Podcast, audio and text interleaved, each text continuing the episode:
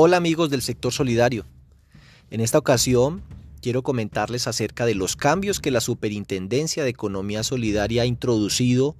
al texto de la circular básica jurídica que socializó finalizando el año 2020 y que fue publicada en el diario oficial en enero del 2021 y que arranca su vigencia muy prontamente y tiene un cronograma especial para el tema de Sarlaf, que es como el eje central de las novedades, aunque por todos los títulos vamos a encontrar aspectos importantes a considerar. En el tema de las prohibiciones, por ejemplo, para las entidades hay unas cosas muy interesantes y las sumas que reputan como interés. Allí los invito a que estudien porque podría ser que hay algunas prácticas al interior del sector solidario que encierren riesgos jurídicos como el cobro de cuotas de manejo, cuotas de sostenimiento, contribuciones a los fondos sociales,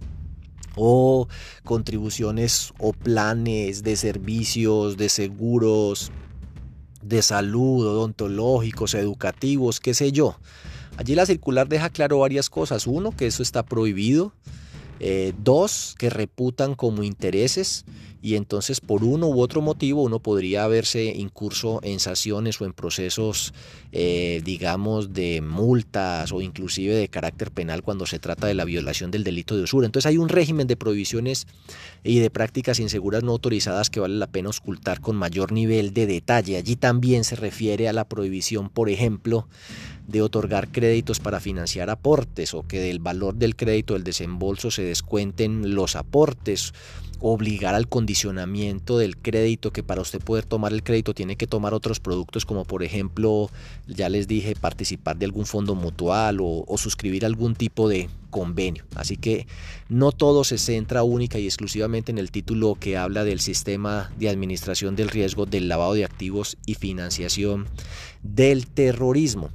donde por supuesto sí hay una serie de modificaciones que quisiera destacar como eje central de la modificación, no necesariamente negativas, la gran mayoría de ellas muy positivas, pero la más importante es que nos pone a tono con la circunstancia que estamos viviendo actual y la nueva normalidad, y es que se puede hacer vinculación de asociados, clientes, contrapartes de manera no presencial,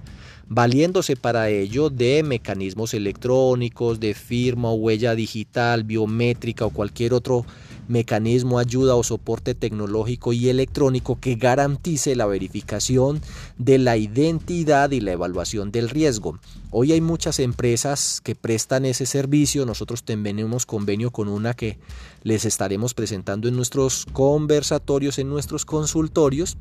y a través de estos mecanismos pues una persona podría desde la aplicación que saque el fondo cooperativo desde la página web diligenciar su vinculación a la entidad o hacer su actualización de datos o tramitar su crédito y de manera no presencial poder acceder no solo por primera vez a la entidad y vincularse como asociado cuando es una persona de bajo riesgo, sino además poder obtener servicios como abrir su propia cuenta de ahorros o tomar su crédito. Así que es un mundo de posibilidades maravillosa que se abre y en el que me parece que nuestra responsabilidad no puede ser otra diferente que analizar qué podría ser nuestra entidad para adoptar esas novedades, aquellas que así lo deseen y lo puedan hacer, pues porque la competencia en este tema de la banca digital se va a ir poniendo cada vez más fuerte, los bancos se están moviendo hacia la banca digital y están llegando estas empresas que llaman fintech, que llegan a través de los celulares directamente hasta cada uno de sus potenciales clientes y ahí vamos a tener el próximo terreno de competencia, el próximo campo de batalla va a ser la red y lo digital y el sector solidario pues gracias a estas modificaciones del SARLAB va a poder incursionar también en esas tecnologías. En materia de SARLAF simplifica también y especialmente para los fondos de empleados el tema del conocimiento del cliente, sobre todo para eh, convenios con la entidad patronal que pueda ella recolectar todos los datos y mantenerlos actualizados en cuanto a dirección, teléfono, actividad económica. Eh, a propósito de que eh, se simplificó también lo que antes llamábamos el formato 5, ahora es el anexo 6, le quitó alguna información inútil que había allí pero por sobre todo quitó del medio eh, un un requisito que era verdaderamente problemático, que era la exigencia de la declaración de renta. Eso lo eliminaron eh, de allí, así que nos quitan un gran peso de encima. Esos formularios, por ejemplo, de vinculación, eh, que se van a verificar a través de todos estos medios electrónicos, se pueden firmar también electrónicamente y después de que la persona sea evaluada como de bajo riesgo no va a requerir entrevista presencial. Se va a requerir entrevista presencial para los que son PEPs o resultan calificados de alto riesgo. Y también hay otros requisitos allí para vincular personas jurídicas cuando eh, son relaciones permanentes pues que se necesita consultar a aquellos que tengan más del 5% del capital social o de los aportes sociales si es una cooperativa y sus administradores, llámese gerente, consejo de administración y junta directiva. Aquellos que además realizan operaciones comerciales de baja cuantía, ventas al mostrador, como cuando uno va y compra en un almacén de cadena, pues obviamente aclara que para eso no se requiere todo ese formalismo, sino que con simplemente la cédula y el nombre es suficiente. Y para efectos de transferencias de fondos, pues ratifica el hecho de que se deben asegurar si uno dice el valor de mi crédito solo por favor a tal persona, cédula, nombre, eh, ciudad y cuenta a la cual se está haciendo esa transferencia de fondos. Elimina o eh, obvia estos requisitos de conocimiento del cliente cuando se trata de operaciones como las entidades patronales, para cuando uno hace convenios, o los beneficiarios cuando uno hace extensivos los servicios de educación, salud, recreación a los familiares de los asociados, o también pues cuando se trata de entidades eh, del sector público. Entonces, Sarlaf trae una gran cantidad de novedades que diría yo la mayoría de ellas son positivas y van a mejorarle y hacerle la vida más llevadera a los oficiales de cumplimiento y a muchas de estas entidades. Para los revisores fiscales, la circular básica contable y la circular básica jurídica introducen nuevas responsabilidades. Por ejemplo, en materia de reporte de estados financieros, Trimestralmente en el caso de las cooperativas de ahorro y crédito y semestralmente en las otras, el revisor fiscal ahora tiene que mandar un reporte a la Supersolidaria donde se diga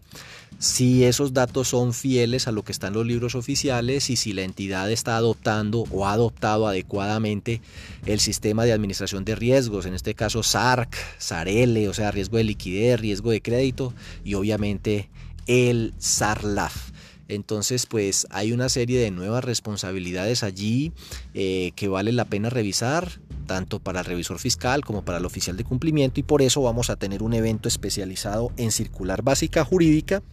Eh, este 24 de marzo en el que están cordialmente invitados.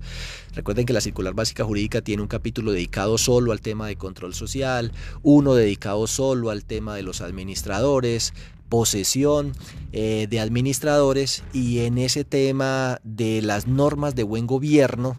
em, que fueron expedidas con el decreto 962 del 2018, pues aclara muy bien que es obligatorio tener códigos de buen gobierno y adoptar esas modificaciones para los fondos de empleados de categoría plena y entidades de primer nivel de supervisión y que para las demás es optativo. Entonces, eh, mi invitación, insisto, para cerrar, a que descarguen esa circular básica jurídica, empiecen a estudiarla y a que nos acompañen en nuestro evento del 24 de marzo. Ahora, con todas estas modificaciones, los directivos seguramente que elijamos en estas asambleas van a requerir